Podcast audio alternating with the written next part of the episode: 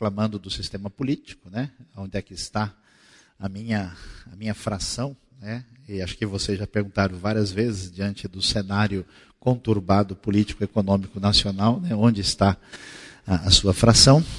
Uh, mas essa discussão, onde é que está a justiça de Deus? Então, isso que a gente ouve na música, da poesia, que faz parte da, da cultura, não só da realidade nacional, mas do mundo, uh, e que a gente acha que é um privilégio da sociedade moderna, especialmente pós-séculos XVI, a gente talvez nem imagine que isso é uma realidade do cotidiano uh, da própria Escritura. Né? É como muitas vezes a gente, muita gente é do ambiente religioso, às vezes a gente não para para prestar atenção, mas esse tipo de discurso de questionamento, uh, ele é comum dentro da realidade de muitos salmos, de uma grande parte dos salmos, e de muitos textos dos profetas, especialmente no livro de Abacuque, que a gente está estudando de maneira é, bastante peculiar. Por quê? Porque a coisa é bastante séria. É séria no sentido em que as pessoas têm o que elas entendem ser aquilo que nós conhecemos e experimentamos a respeito de Deus, na sua experiência do dia a dia, do cotidiano, religioso ou não. E nós temos a realidade, a nossa volta e a maneira como a gente percebe e recebe isso. E quando esses dois discursos, que é o discurso da palavra divina, e o discurso que a gente chama da fé, eh, desse elemento inspirativo, da experiência religiosa, quando eles não batem, quando o tico e o teco não se encontram, alguma coisa estranha começa a acontecer. Um grupo de pessoas, por exemplo, e é muito comum no cenário religioso, partem por uma, para uma proposta de alienação.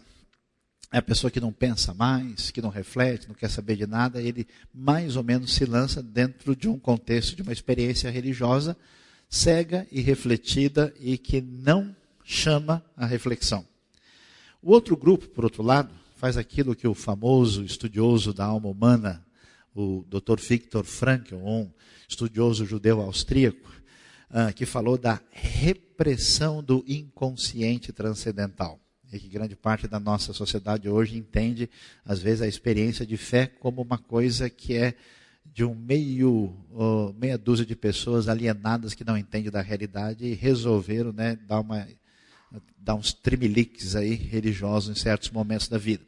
Então, essa conexão, esse relacionamento precisa ser entendido e um dos pontos de discussão fundamental para isso é exatamente quando a experiência do sofrimento, da dor, ah, do sofrimento inesperado ou injustificado tornam-se parte da nossa realidade. E nesse cenário surge a palavra do profeta Abacuque. Nós já estudamos, né? nós estudamos Abacuque a primeira parte, a segunda parte. Aliás, um aviso a todo mundo. Na semana passada, por exemplo, o pastor Jonas Madureira falou sobre uh, Colossenses, a segunda mensagem. Se você não teve acesso, para você acompanhar e aprender direitinho, está no site da IBNU, também está no YouTube. E você, por acaso, perdeu para você caminhar a sequência que nós estamos comentando, o texto todo dos dois livros, para que a gente tenha uh, uma caminhada mais aprofundada na palavra de Deus. Então, o que, que a gente vai ver sobre esse texto que vai falar sobre o profeta inconformado quando Deus é questionado? Olhando para o Abacuque, a gente vai ver aí no centro, começando com o versículo 12, e como a divisão do texto ela não corresponde à organização propriamente literária, sistemática do texto em si, na verdade, o texto termina no capítulo 2, verso 1. Porque essa divisão de capítulos e versículos que nós temos é do século 12, ela não ah, reflete de fato aquilo ah, que deveria ser a organização natural e literária do texto. Então, nós vamos ver esse momento de crise acentuada do profeta e tentar caminhar. E a grande discussão é como entender o sofrimento e a dor, especialmente o sofrimento e a dor que a gente uh, interpreta como injustificados. O que, que é importante aqui? Quando nós estudamos um pouquinho sobre o assunto, nós falamos sobre os diversos enfoques dentro da Bíblia sobre o assunto. Mas, além do enfoque bíblico sobre o tema, existe na história do pensamento, a gente pode dizer assim, na história da filosofia e da teologia, uh, maneiras de fazer essa ponte. Né? A ponte entre a, a, a discussão sobre o, como é que a fé uh, relaciona uma coisa com outra, como é que ela entende que Deus permanece sendo justo, bondoso, ele é completamente poderoso e absolutamente bom, mesmo apesar da experiência do sofrimento e do mal. Então, quais foram os principais caminhos que foram trabalhados e o que, que eles têm a dizer para nós? Vamos dar uma olhada aí sobre o assunto. O primeiro tema, que às vezes não está tão claro para todo mundo, é que um pouco de sofrimento e canja de galinha não fazem mal a ninguém. A ideia é que existe um lado bom do sofrimento. Em vez de ter essa ideia de que seria bom se a gente nunca pegasse gripe, se a gente nunca tivesse dor de dente, né? que a gente jogasse futebol e não doesse as costas nem as pernas, sei que alguns foram abençoados com essa palavra, né? Qual que é a ideia? A ideia é que o enfoque sobre o assunto, em vez de tentar ficar descobrindo a razão das origens das coisas, o enfoque sobre o assunto é deslocado da origem do mal para os bons resultados da experiência da dor e do sofrimento. A experiência do sofrimento é entendida como um benefício indispensável para o desenvolvimento das capacidades humanas, do contrário, a humanidade ficaria sempre na infância. Ou seja, isso quer dizer que existe dor e sofrimento no mundo não só por causa do pecado, mas por causa da limitação e fragilidade do ser humano enquanto criatura. Né? Os estudiosos chamam isso de mal metafísico. Como a gente é um ser limitado, não tem jeito de a gente não ter algum nível de frustração, de sofrimento e de dor. E, aliás, a realidade funciona assim, e a gente descobre isso, né?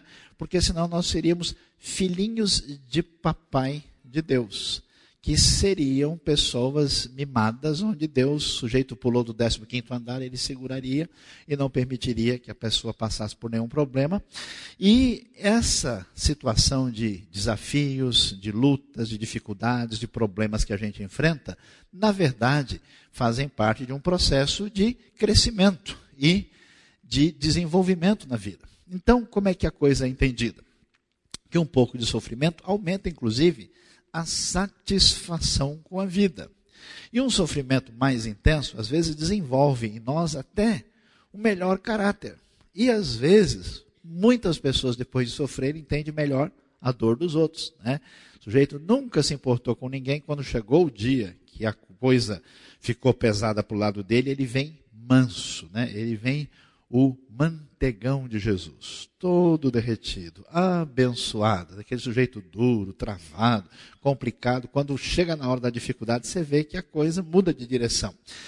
Por quê? Porque nós vivemos num mundo regulado por leis naturais. E boa parte do sofrimento que a gente enfrenta na vida, na verdade, decorre da atuação dessas leis. Então, isso não envolve um abandono de Deus, não envolve algum tipo né, de conspiração celestial contra a vida de ninguém, mas a realidade a qual estamos submetidos como seres limitados. Nesse sentido, a pergunta que se faz é: será que Deus deveria ter criado um mundo onde a ordem natural viesse apenas satisfazer a vontade de cada um, sem que ninguém nunca sofresse as consequências das suas atitudes equivocadas? É claro que não. Interessante, não tenho certeza se a frase é dele, mas é atribuída a ele. Às vezes aparece até com outro autor. Segundo muitos, o nosso grande literato, aí Carlos Drummond de Andrade, teria dito: a dor é inevitável, o sofrimento é opcional. É que não tem jeito de escapar da realidade, mas como você fica ali naquela autocomiseração, falando que você é um coitadinho e que as coisas não são bem assim, uh, é uma atitude que se toma diante da vida. Então, olhando para essa questão, essa discussão tem uma outra maneira de ser entendida, que a gente conhece e que está muito presente em grande parte da literatura bíblica. Como é que se resolve a equação da experiência difícil, da dor, sofrimento e da realidade de Deus com o seu poder e a sua bondade? Essa posição, esse enfoque vai enfatizar que a vida transcende a morte e que não dá para esperar todos os resultados da contabilidade final apenas nessa vida. Porque justiça e injustiça, no fim, vão receber a devida recompensa na ação final de Deus na história. As perspectivas aí variam para discutir o assunto. Muitos uh, enfoques sobre o assunto costumam enfatizar muito mais, por exemplo, a esperança de que tudo será resolvido com o inaugurar da nova história humana a partir da redenção definitiva de Deus no mundo. Mas essa realidade também é, envolve o fato de quando nós deixamos essa vida, nós temos a possibilidade, a opção de estar na vida no reino celestial após a morte. Né? Então, existe a solução individual quando o sujeito deixa essa vida, chega diante de Deus, e uma solução global, definitiva, que a gente vai ver, por exemplo, no grande julgamento de Apocalipse 20, o grande trono branco, quando todos são colocados diante de Deus e as coisas vão ser esclarecidas. O futuro tem a resposta para essa realidade, a solução para o grande enigma que a gente enfrenta uh, no presente. Eu estou enfrentando o problema do mal aqui, do sofrimento terrível, com o controle que está uh, mostrando todo o lado difícil da realidade, né? uma espécie de confronto, uma ruptura entre eu e ele aqui. Uh, mas o que acontece é que, ao mesmo tempo em que a gente tem essa ideia da, uh, dessa esperança escatológica, existe uma outra variação desse pensamento que não é exatamente o pensamento escatológico. Qual que é? Ela é chamada de teodiceia protelada, que vai dizer o seguinte: a pessoa precisa manter a fé firme em Deus. Ela crê em Deus apesar do mal, a fé na soberania, na bondade uh, de Deus, no final das contas, a gente vai conseguir uh, é, compreender essa realidade a partir de uma perspectiva futura diferenciada sobre a questão. Em vez de esperar uma compensação final, a coisa se resolve por meio de uma compreensão final. É mais ou menos o caso de uma criança. A criança chega em casa, feliz da vida, mais ou menos 11h45 da manhã, e de repente ela tem uma visão celestial em cima da mesa da cozinha. Ela vê um sorvete Häagen-Dazs, que Deus criou, planejou desde a fundação do mundo para a felicidade. Quem foi abençoado aí, levante a mão, né? Que maravilha, Senhor. Veja que como todos estamos unânimes, né? Então, quando ela vê aquilo, aí ela chega na hora do almoço e solicita ao pai e à mãe, e aí o pai e a mãe prepara o prato. Não, depois você vai comer isso, agora não. E no prato dela lá está uma boa quantidade de couve. Onde já se viu? E aí a mãe diz: Você precisa comer couve, mas eu não gosto. Não, a gente mistura no feijão. Imagina onde? Desde quando Jesus fala sobre feijão e couve na Bíblia? Não tem nada disso. Aí o pai e a mãe tentam insistir que feijão com couve é importante diante da realidade do Häagen-Dazs. Os filhos nunca vão entender. Alguns estão precisando fazer tratamento, terapia e outras coisas mais para resolver esse problema até hoje. Como é que a gente trata com essa questão? Assim como uma criança não entende essa realidade, trouxe o Häagen-Dazs? Não, né? Não entende essa realidade, da mesma maneira é, a gente vai perceber que nós não somos capazes de entender o que acontece. Né? Ah, o que se argumenta é que as limitações humanas e a tremenda distância entre Deus e o homem não nos permitem saber agora as razões da permissão do mal. A ideia é que no final, em vez do sujeito ganhar né, recompensas da sua milhagem terrestre na vida celestial, ele vai falar: puxa, agora eu entendi por que Deus me permitiu passar por essa enfermidade. Por, agora eu compreendi por que aquele momento difícil. Ah, agora eu vejo como é que isso teve um papel na minha vida que eu não fazia a menor ideia. E aí a percepção então é diferente. Vamos dar um pouquinho para frente aí, mais um passo e nós temos uma outra ideia que talvez a gente não para para pensar. Alguns grupos, por exemplo, radicalizaram essa ideia recentemente e acabaram tendo um desequilíbrio na compreensão da realidade. É a ideia do enfoque da comunhão, é o sofrimento de Deus. Qual que é a ideia? Muita gente, mais na nossa sociedade, imagina o seguinte: que porque existe guerra, dor, injustiça, maldade, desigualdade, né, a gente é, tem ruptura com Deus. Aliás, essa é a tese que a gente vê por trás da música do Plebe Hood. Né? É, não adianta esperar nada em relação a Deus, porque a, a vida difícil prova que não há nenhum tipo de expectativa que se possa ter nessa direção. Esse tipo de ideia é a fonte de muita gente que a, a, encontra razão para a existência do ateísmo, da descrença na sociedade contemporânea, apesar de ser uma coisa interessante que nos lugares do mundo onde as pessoas têm mais recursos e menos razão para reclamar da vida, é exatamente onde elas têm mais descrença e mais uma proposta de ruptura com a fé. No lugar onde as pessoas mais sofrem, têm mais dificuldade, teriam muitas razões para que elas tivessem um caminho nessa direção, elas estão sorrindo, levantando a mão e pedindo a Deus que as abençoe. Então, a ideia de comunhão enfatiza que Deus, pelo contrário, ele só é conhecido de verdade, só acontece o download e instala o sistema completo e começa a rodar só na hora do sofrimento, só na hora da dor. O Deus verdadeiro é aquele que se compadece. Aliás, é um, um paradigma que se vê na pessoa de Jesus. Por que, que Jesus, uh, quando chega, decepciona tanta gente? Que esperavam que um grande guerreiro, vencedor, que fosse atacar os inimigos. E de repente chega o Jesus do Sermão do Monte. Chega o Jesus uh, que se apresenta como Emmanuel, como Deus conosco, e ele se coloca na mão dos inimigos romanos, ele se deixa morrer, ele não devolve. Como assim? Esse é o nosso vencedor, esse é o rei davídico? Não. Então, é o Deus que sofre com suas criaturas e que, de certa forma, vem sofrer ou até ser vitimizado pela dor juntamente com elas. Então, um negócio interessante, né, que Cristo vence a morte morrendo. Né? A gente vence o ódio e a vingança não devolvendo na mesma moeda. O cristianismo tem uma lógica assim muito peculiar e diferente. Então, o que é interessante? É interessante a gente ver essa diversidade de enfoques e a gente vai ver que essa perspectiva não vai querer explicar o sofrimento imerecido.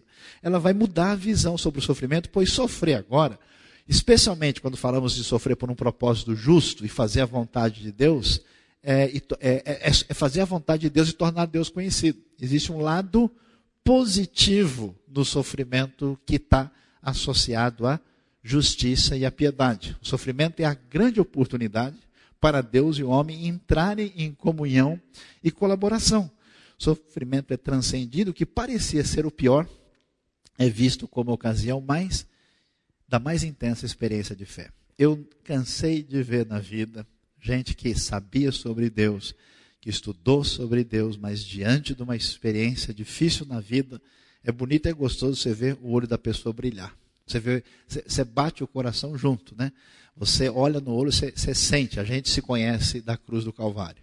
A, a, gente percebe que a gente bebeu da mesma água, que você sente essa conexão, essa ligação.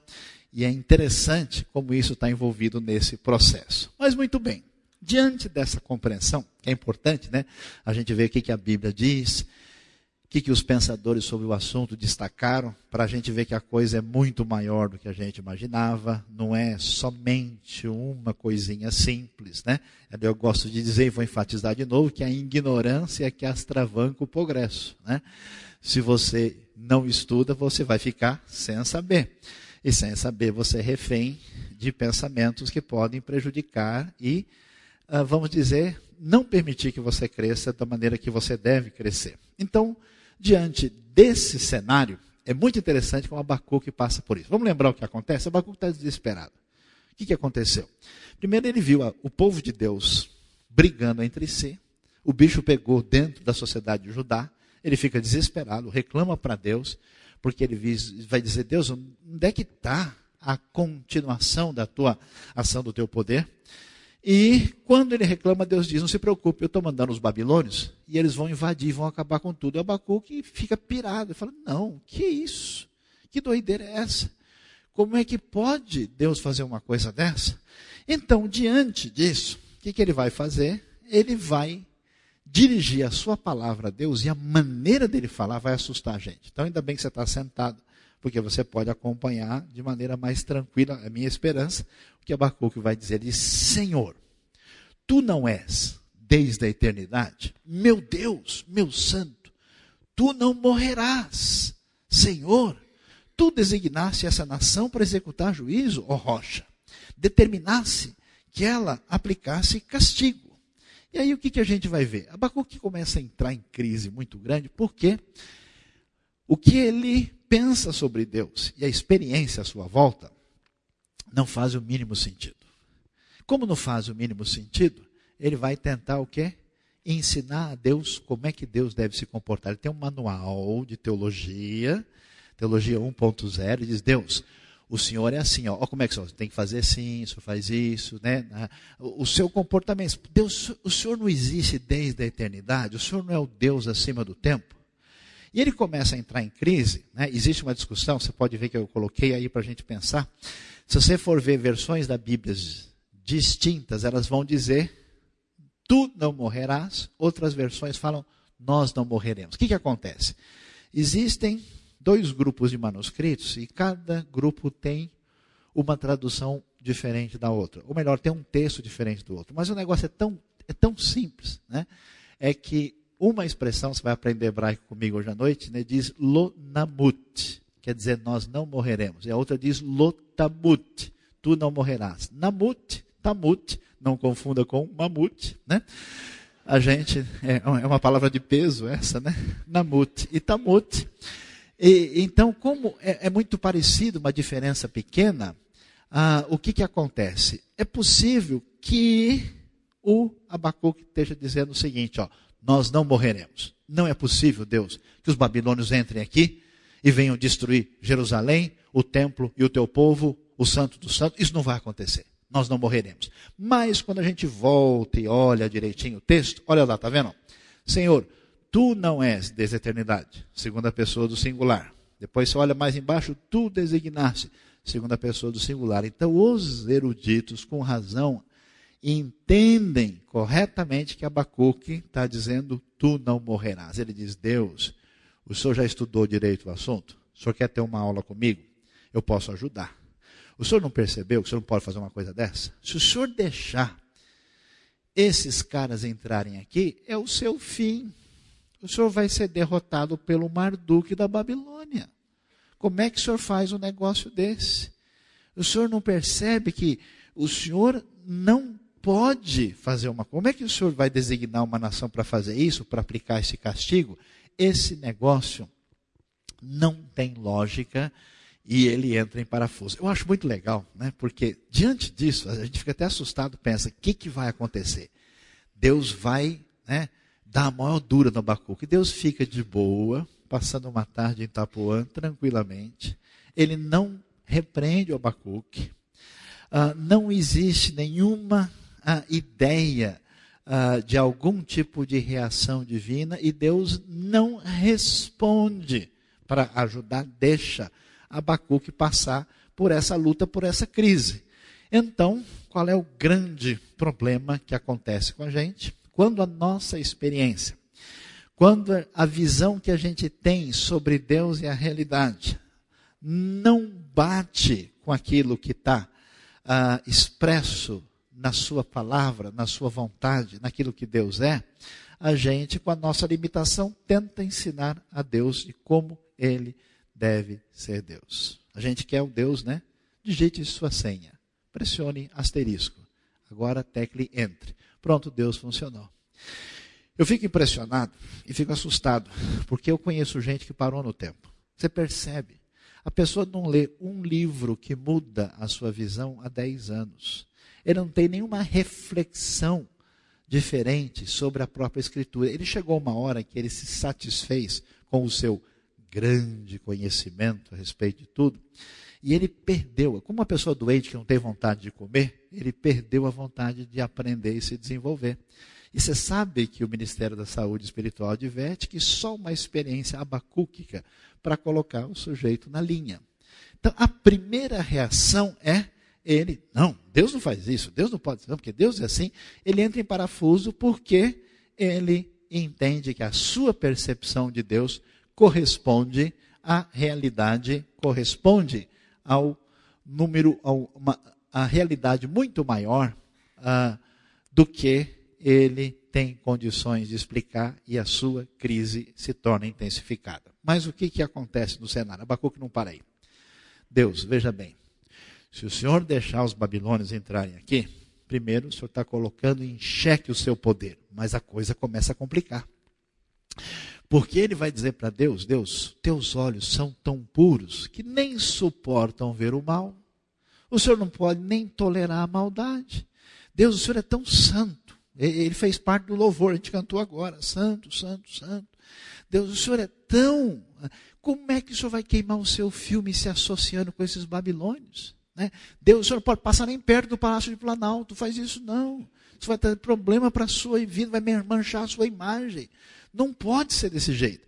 Então, assim, ó, eu vou, eu já dei a aula para o Senhor no capítulo sobre os atributos divinos, seu poder, a sua grandiosidade, os atributos incomunicáveis, assim por diante. Agora, Deus, eu vou mostrar a, a, a decorrência do aspecto da tua santidade e da ética, para mostrar que o Senhor não pode fazer isso.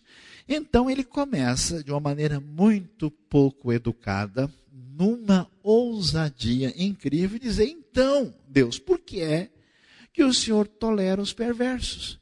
Por que é que o Senhor fica calado enquanto os ímpios devoram os que são mais justos do que eles? Quem são os ímpios? Os babilônios. Quem são aqueles que são mais justos do que eles? É o povo de Judá. Deus, eu não estou entendendo nada. Eu reclamei do, do teu povo pelo jeito que eles estão vivendo. E o Senhor me sai com esse tipo de resposta. Que o Senhor vai mandar aqueles pagãos terríveis, assassinos, criminosos, para resolver. Imagina como é que o senhor pode fazer esse tipo de parceria perversa. O senhor está se manchando, o senhor está se maculando e essa postura não faz o mínimo sentido. Abacuque chega diante de Deus reclamando e vai mostrar para a gente a grande dificuldade que a gente enfrenta na nossa vida quando nós não fazemos o devido exercício na vida de fazer o Tico conversar com o Teco. De fazer com que a nossa compreensão da revelação da verdade de Deus venha constantemente interagir com as experiências diferentes e que estão além da nossa possibilidade de compreensão e às vezes de controle na vida. Eu acho interessante, uma coisa muito legal, é quando você tem uma pessoa que muda de país e de cultura. Essa pessoa é obrigada a ficar meses ou seis meses ou um ano num lugar muito diferente, às vezes mudando de cultura radicalmente ou mudando uh, até mesmo de continente, e aí a pessoa começa a perceber que tudo aquilo que era óbvio não é mais óbvio, tudo aquilo que é evidente não é mais evidente, todas as coisas que fazem parte do cotidiano são lidas, interpretadas, né? E alguns, durante um tempo, eles ficam assim, procurando o ar, eles não conseguem achar conexão, né? Alguns voltam sem achar cultura nenhuma, ele mesmo não acha, nem ele mais, né?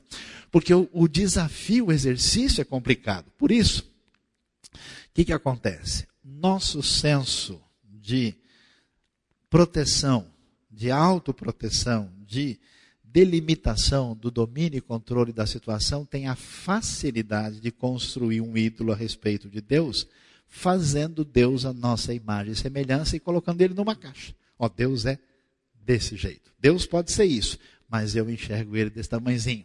Pois é, a teologia limitada de Abacuque entra em crise e ele fica desesperado e entra em grande choque com essa realidade é muito interessante a sequência do texto, porque a sequência do texto vai mostrar como é que esse negócio vai ampliando de tal forma que ele vai até as últimas consequências na sua santa reclamação barra ousadia diante de Deus para mostrar para ele todos os perigos que ele está correndo nessa trajetória estranha de não intervir em Judá, não dá uma resposta do jeito que Abacuque entende que deveria ser dada, e ainda mais fazer esse tipo de associação de envolver os babilônios para a solução dessa crise. E ele vai dizer: Deus, tornaste os homens como peixes do mar, como animais que não são governados por ninguém. Deus já está entendendo muito bem.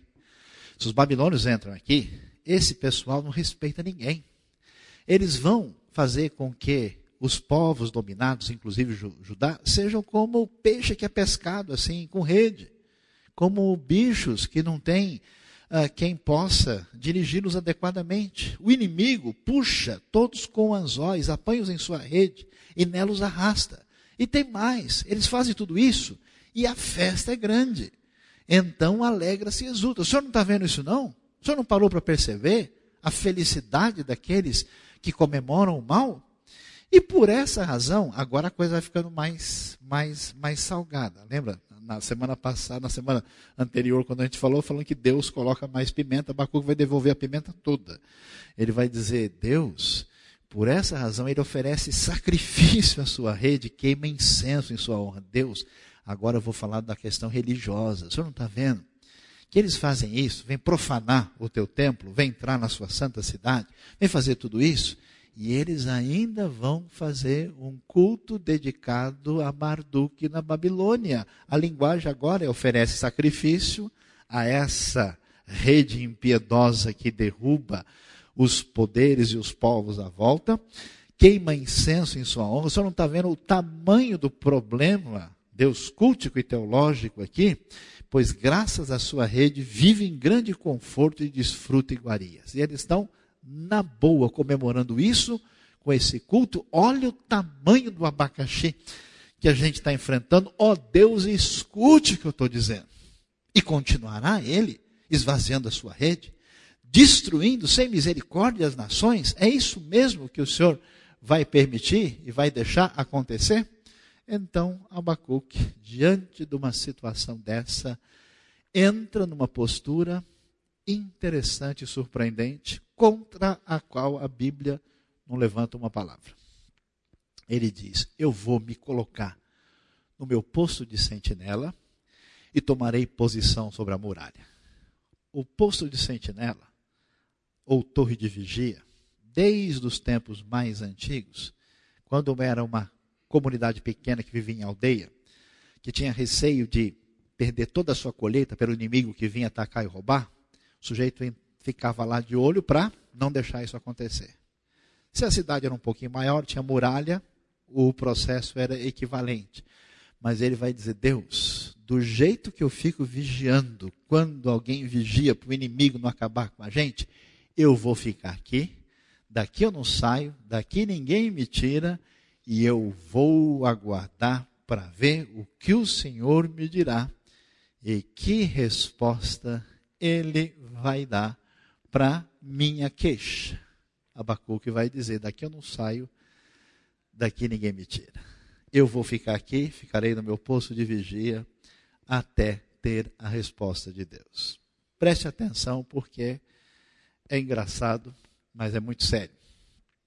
A gente vê Abacuque, na sua limitação, procurando ensinar a Deus como muitos de nós. A coisa não dá certo a sua maneira de sentir e de ver não bate com a realidade, você se revolta, se perturba, consciente ou inconscientemente, você começa a fechar o seu pensamento para dizer como é que Deus deve se comportar. E você vê isso, muita gente conduzindo um cristianismo raivoso e problemático, porque ele é derivado desse tipo de atitude. A visão de Deus contrasta com o que Deus revela agora. Quer dizer, o que ele conhece sobre Deus? Ele entrou na Biblioteca Celestial, pegou o primeiro livrinho de 80 páginas, né, Teologia Deus 1, leu e falou: puxa, é o máximo. Ele nunca mais quis saber de nada. Depois, nada como uma experiência assim, babilônica do final do século 7, começo do século 6, Abacuque resolve entrar na sala e falar: Ah, tem mais esses 120 livros aqui, eu não sabia tem mais tudo isso sobre o assunto, é necessário também pensar sobre isso. O que, que acontece? Nós devemos entender uma coisa muito importante na vida. O desafio da vida é permanecer refém de si mesmo de uma maneira covarde, ilimitada, sem querer dar um passo adiante. Por isso que a Bíblia, surpreendentemente, nunca mostra um servo, uma serva de Deus que não tenha coragem e ousadia.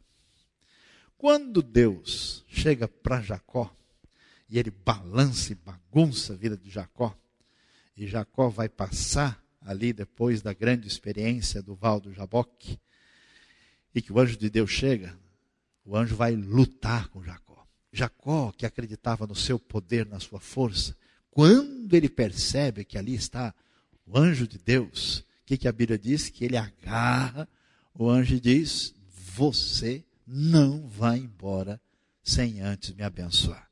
Jacó não diz, não, eu sei que as coisas são assim mesmo, né? Afinal de contas, a gente deve entender, né?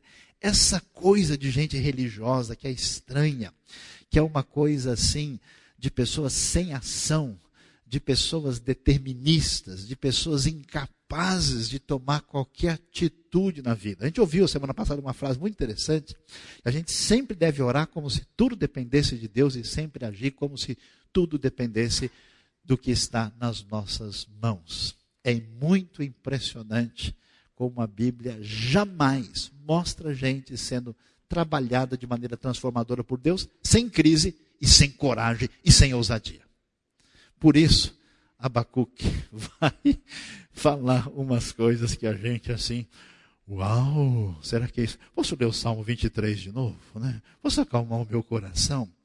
A crise que ele sofre é teológica, ele questiona Deus, Deus parece, e de propósito, incoerente, injusto e leniente. Isso faz parte do processo de compreensão e de crescimento em relação a Deus.